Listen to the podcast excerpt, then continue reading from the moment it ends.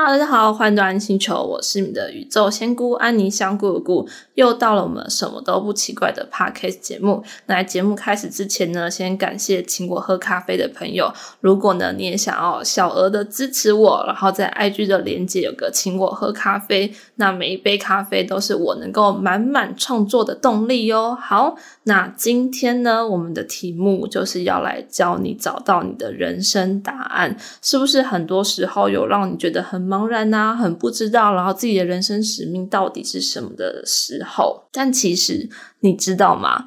真正的答案在哪里？在你的心里。所以，任何的问题的答案都藏在你心中，只要你认真倾听。但是呢，什么叫做认真倾听？好，等一下呢，我会慢慢的来教你。首先呢，我想要来问问大家，大家有没有看过《灵魂急转弯》这部动画片呢？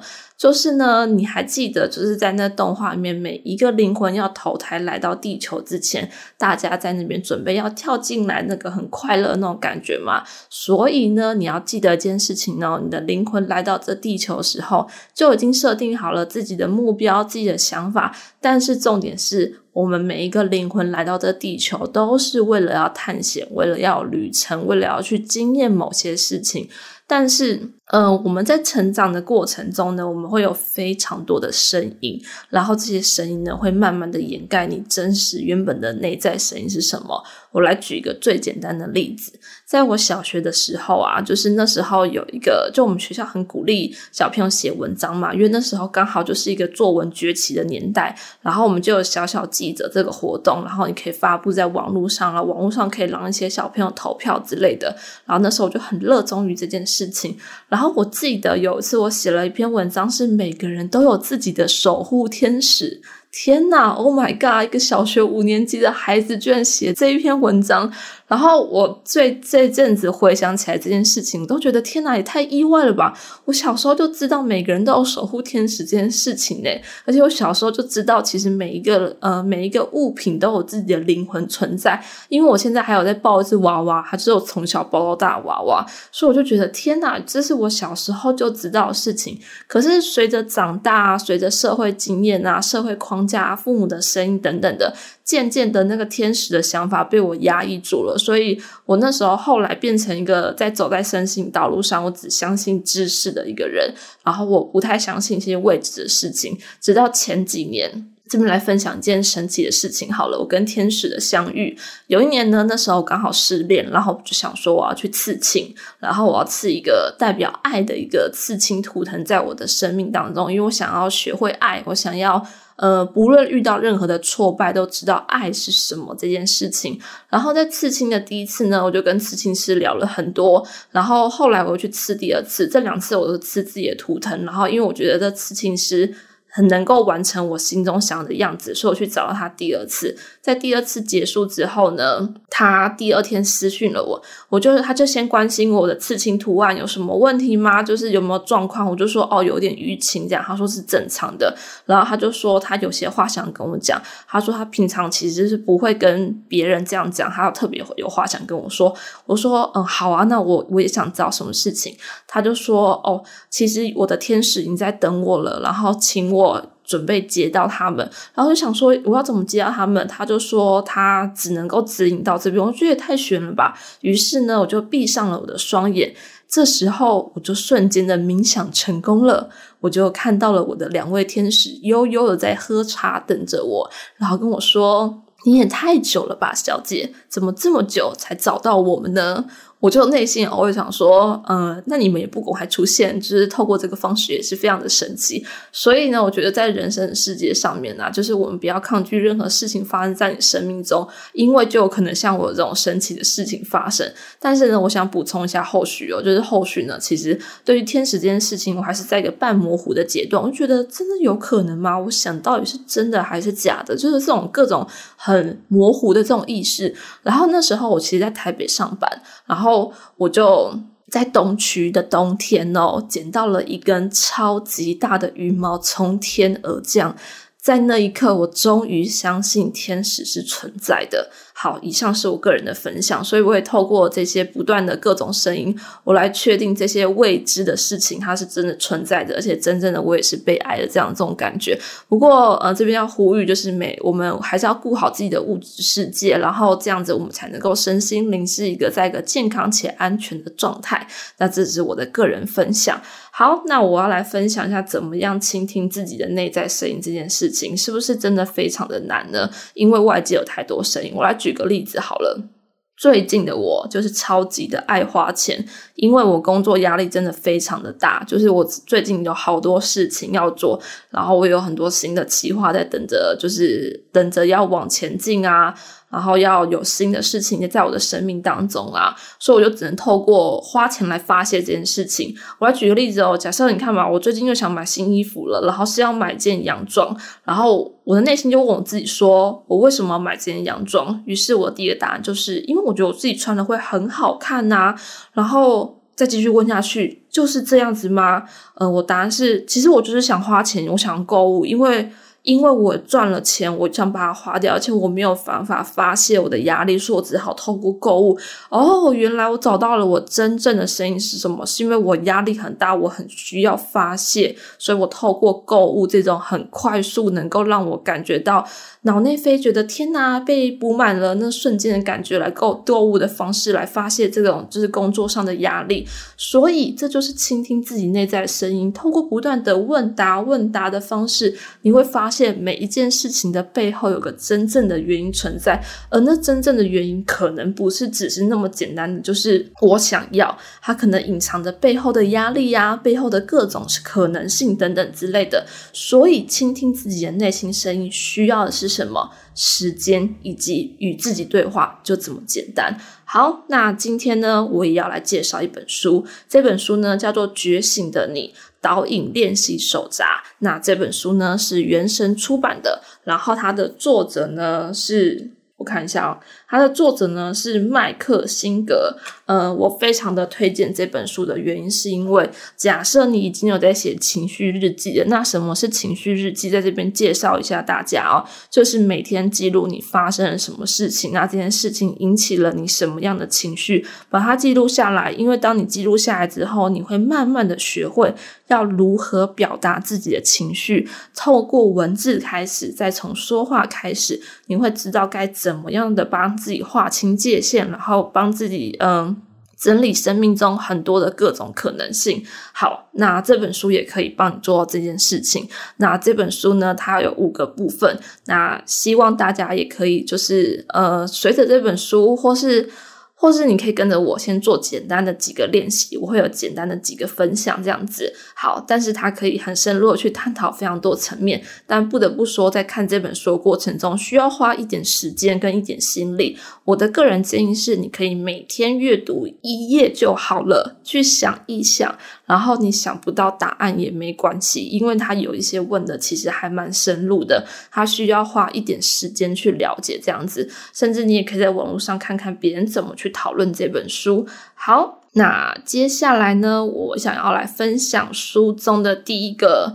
第一个问题就是我第一个第一次阅读到，因为其实我在看书的过程中啊，我有一个很妙的小癖好，就是我很喜欢随便的翻到某一页，因为我觉得这一页是当下我需要知道的资讯，所以我就会翻到这一页，然后来查看，就是哦，原来当下的我是需要这种资讯，这也很像在帮自己做一种占卜的这种感觉。诶，那在开启这之前，我们先来有请今天的 Parkes 大天使出现吧，我们来看看今天的天使是谁呢？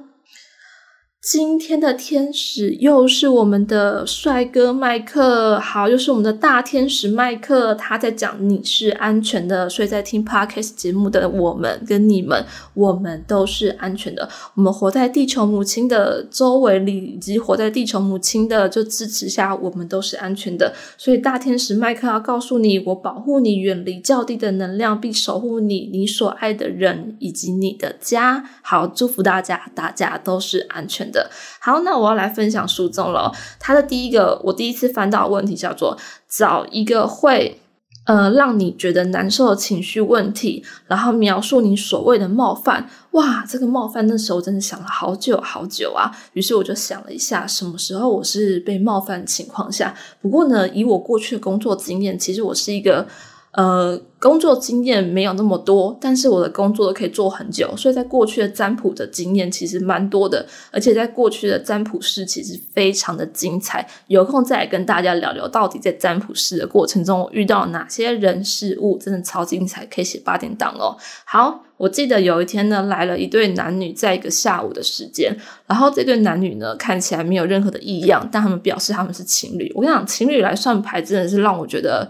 呃，很尴尬的一些事情，就是呃，要非常的知道该怎么跟男生沟通，跟女生沟通，然后让这件事情能够让两个人感情好好的和睦，然后看见议题这样子。于是呢，我是有点压力，有点大，因为毕竟他们说他们是情侣嘛。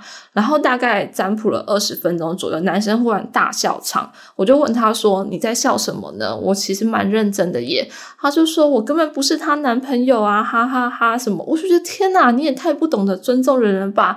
就是虽然你是要花钱，可是你居然是用这种方式来看待我们这在这一次的占卜的经验里面。我就说：“那所以这女生的男朋友到底是谁？那你们是什么样关系？那我现在还要继续的记时间，还要你们还要继续花钱吗？那你们觉得花钱是好玩的吗？”然后之后这一对男女就一直疯狂的道歉，一直道歉。我他然后一下又改口说他们是情侣，一下又说不是，我就说无论你们是还是不是，那我觉得都算了。今天的占卜就到这边，但我还是祝福你们这样子。但其实我现在内心是非常的爆炸跟非常的不舒服，因为我觉得也太不尊重人了吧。就是呃，你觉得我的工作是好玩的吗？我可是非常认真的看待我的工作。于是呢，经过这个冒犯的议题之后，我就又再思考了一下。在我小时候有没有任何被冒犯的经验？有，也是一个尊重的议题。那这尊重的议题是什么呢？我记得，其实我国中的时候啊，是一个会读书，但是我会跟着班上一起玩一些很无聊游戏的，就是一个。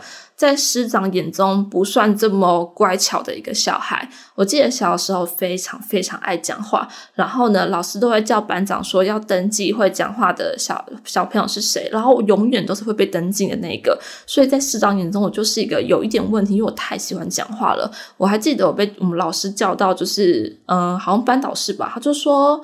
呃，冯德轩，如果你在讲话，我就要叫你妈妈来。我就想说，讲话错了吗？为什么我不能讲话？好，总之就是这样。然后后来呢，我记得那时候是一个机测的年代嘛，然后就是要考试，然后有两次考试。那，我第一次考试就没有考很好，所以家里其实希望我考第二次。那我第二次的时候，其实进步的幅度是非常大的，就是可以让我上公立高中。因为那时候其实就是大家还是蛮希望自己的小朋友可以上公立高中等等，那可能是我父母的希望吧。然后。我们就在跟某一个师长聊天这样子，然后我另外一个朋友就是一个比较乖巧的孩子，嗯，就是比较不会一直讲话，不会像我这样子。然后那个师长就非常关心我那个同学，说：“啊，你怎么只有考就是这样子？对你来说，就是你考的没有这么的好，就是你是不是失误了啊？”就是非常关心他之类的。然后我就说：“老师，我考几分呢？就是我进步超多的。”他就说：“那你应该要感到开心啊，或者反正就是非常敷衍我，就是甚至就觉得我是捡到这个分数的，然后觉得天哪，老师也太不尊重人了吧！虽然就是我也是一个嘻嘻哈哈的孩子，但是我也很认真在念书啊。就是难道在你的眼中，就是学生不就都应该？”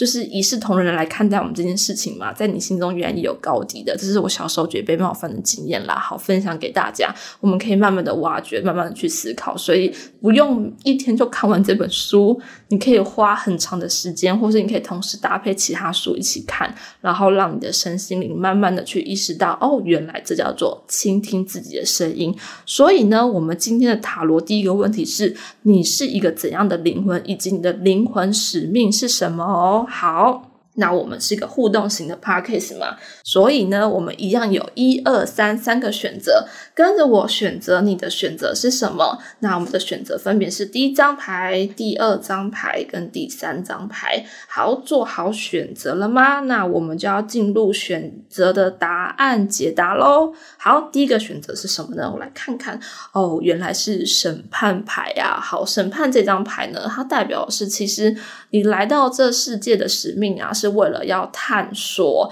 而且你是一个对自己很严格的灵魂哦，就是你会希望自己要做到什么样、什么样之类。而且如果任何人有给你任何的建议，其实你都会很放在心中。而且这张牌有些原生家庭的议题，代表你的家人可能在从小的时候对你是一个比较严格的状态啊，所以你会不断的觉得自己应该要做到什么样部分。但是你的灵魂其实希望你层层突破，层层度过各种不同的难关。就是说，假设你今天的这个年纪在做这样的事情，他希望你可能在过几年之后呢，透过你原本学习的东西，爬到下一个层级去，下一个世界去。然后呢，你要完全的相信自己是做得到。在这边分享一件事情，像我原本是占卜嘛，所以我后来晋升为就是塔罗老师，就正在教塔罗课这样子。然后后来我就比较往大众跟写命盘。的方向在走，这也是对我来说层层的破解自己的关卡，然后层层的往上走。所以选到第一张牌的灵魂，可能跟我一样，你们的人生也在探索，而且你们跟大自然很有缘，你们跟山呐、海呀都非常有缘。当你觉得你的能量比较低的时候，就走进山里看看海，都会让你的心里平静非常的多。以及选到这组的朋友啊，你们的生命一定也有天使在守护着你。每个人都有指导灵，每个人都有天使，但这一组的牌跟天使的缘。缘分是非常的深，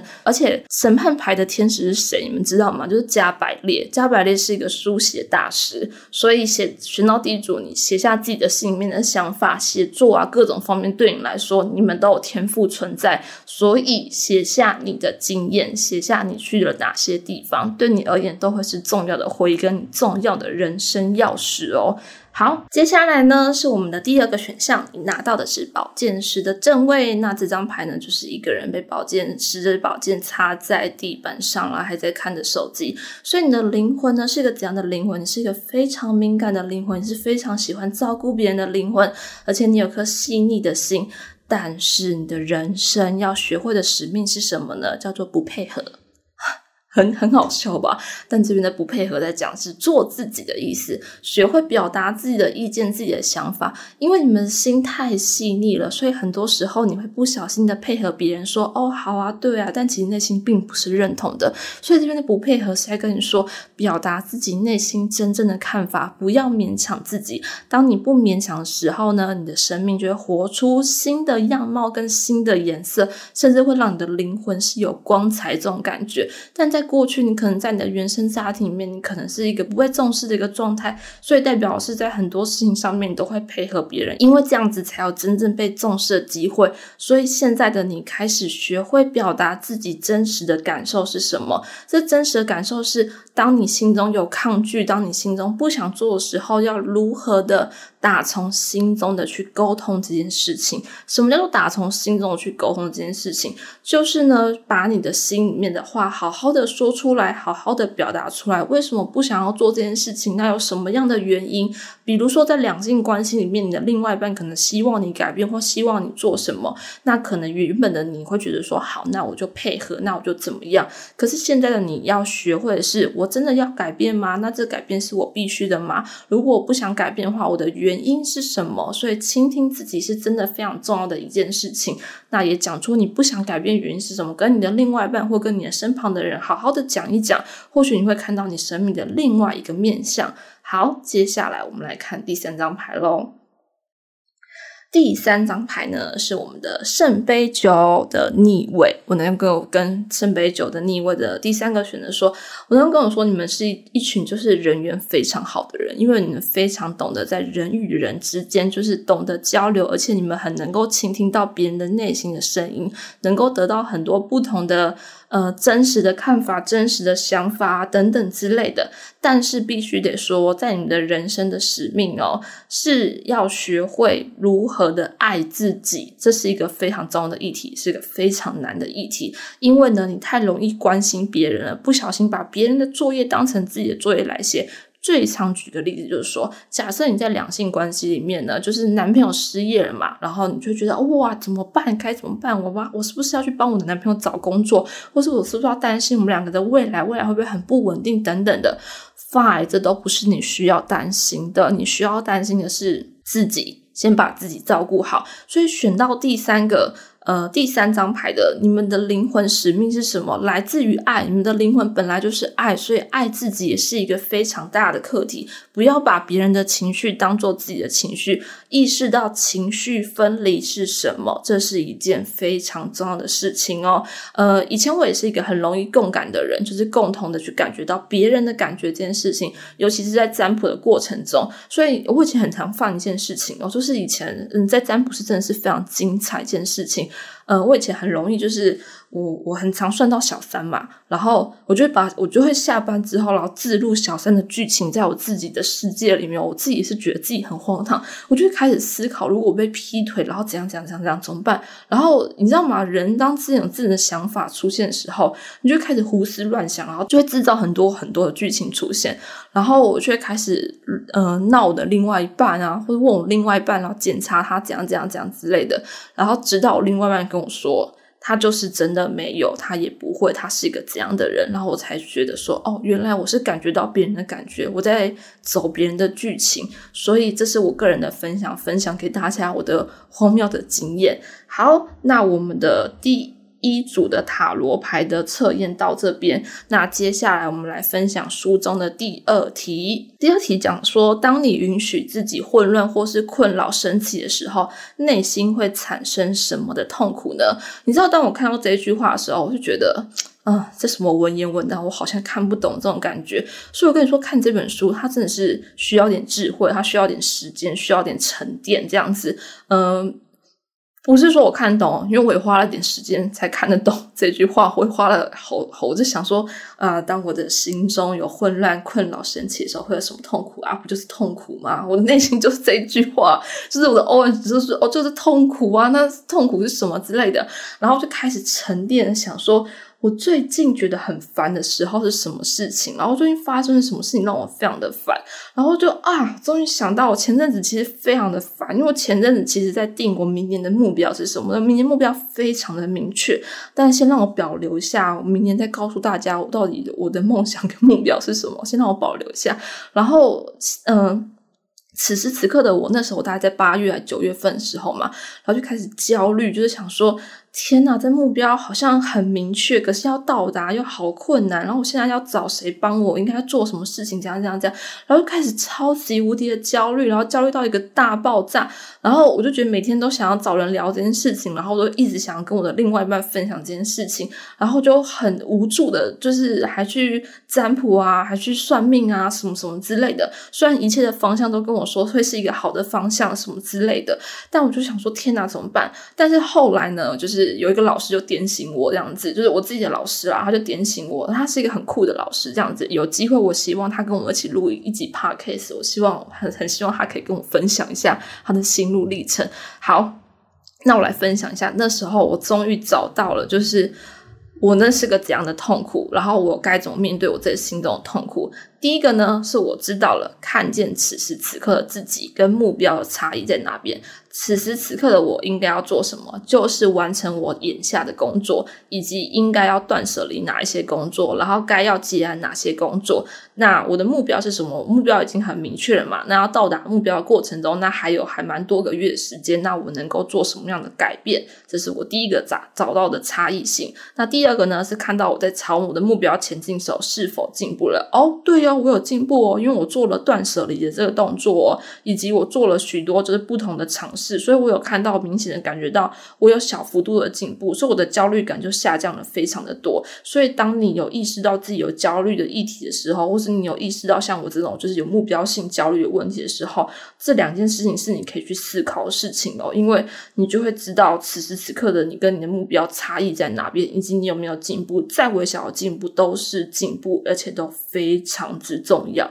好，那我们来进入塔罗的第二题。你的灵魂在找什么答案呢？好，我们来进入这一题喽。我们的选择一样有一二三三个题目。那我们来看一下这三张牌是哪三张牌哦？你的灵魂在找什么答案？哦，我每次都在跟就是我的客户啊，或者跟身旁的朋友聊天啊，我都说答案永远都不在我的嘴里，都在你的心里。而且我给你的建议，其实你可以不要做，因为如果你不想做的话，所以你才是你的自由意志，你才是你自自己，你才是你自己的主人。好，我们。来看一下第一个选择是什么。第一个题目是圣杯五，所以你在找你的答案是什么？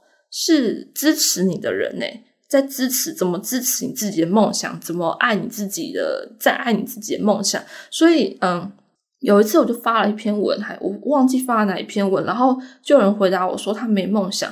我就很想回答说，那是因为你没有好好的倾听你自己，你需要一点时间倾听你自己到底要什么。所以第一个答案在讲的是你要如何你支持你自己。所以你现在在做什么事情，你是支持你自己的吗？你是不带着犹豫的想法吗？而且我觉得选到第一组朋友，我觉得你们是有梦想跟理想的。你们要先学会的是支持你自己。如果你没有办法支持你的过程中，你可以先去找你身旁的人去聊一聊，因为你会发现你身旁的人可能。比你都还要激动跟认真的去觉得你能够做到这件事情。当你找到你支持自己的力量的时候，你就会大步大步的往你的人生梦想跟方向前进。就算你的这个梦想目前是感情的，也可以，因为呃，有些人的人生目标，其实再好好的有一段有一段感情，有一段婚姻，就是他的人生目标。我觉得有任何的人生目标都是好事，无论是事业还是感情，我觉得都很棒。好，那接下来我们来看一下第二组。第二组的朋友呢，我们拿到的是宝剑二，你的灵魂在找什么？他在找。他还在找你是谁这件事情，而且这过程比较急，因为你知道吗？现控的你啊，你会不小心拿到别人给你的建议，就是建议牌，拿到别人给你的建议牌，诶，你适合做什么？你可以试试看什么？然后你心中又会有一些抗拒，然后又觉得说自己做这件事情好像还蛮适合，自己到底该怎么办之类的，或是你会不小心的配合到别人这种感觉。所以第二组的朋友，你们内心有点彷徨，你们需要找什么答案？你们现在其实不需要找答案，你们现在只需要去经验目。目前的经验就好了啊！这句话有点深度，我们来解释一下。经验你现在的情绪值是什么？无论是开心、快乐、悲伤、难过，这都是你在找答案的过程，在找你是谁的一个过程。所以在这时间你是不需要答案的，你只要去好好的感觉一下你的情绪点在哪边，这就是最重要的一件事情。但记得把你的情绪写下来，因为它能够帮你去表达之后你到底是一个怎样的人，你想做什么事情，就慢慢来，慢下来就好了。好，接下来我们来看一下第三张牌是什么呢？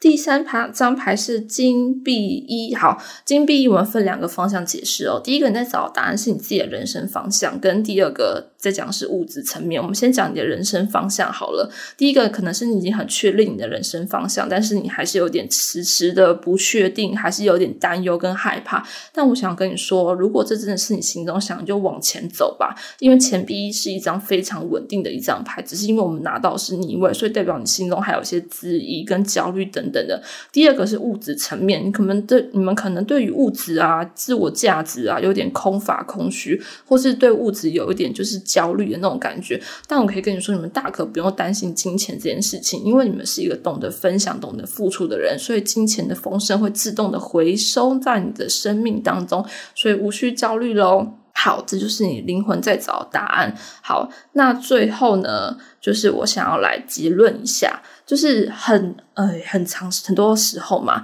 以前在占卜师真的看过一些，我个人觉得很妙部分。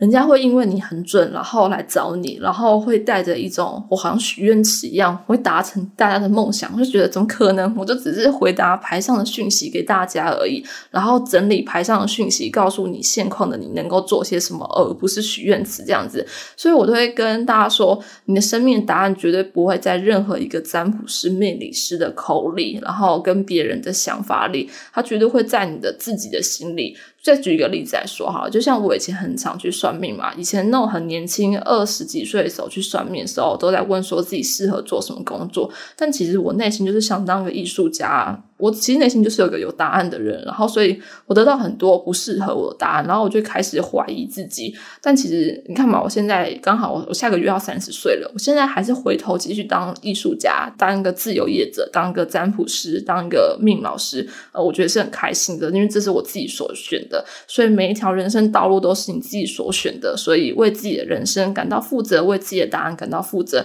以及倾听你内心的答案，因为你会找到你是谁这件事。那感谢收听今天的 podcast。如果你真的喜欢我的 podcast，欢迎请我喝一杯咖啡，我会给你满满的正能量哦。那我们下次见喽，拜拜。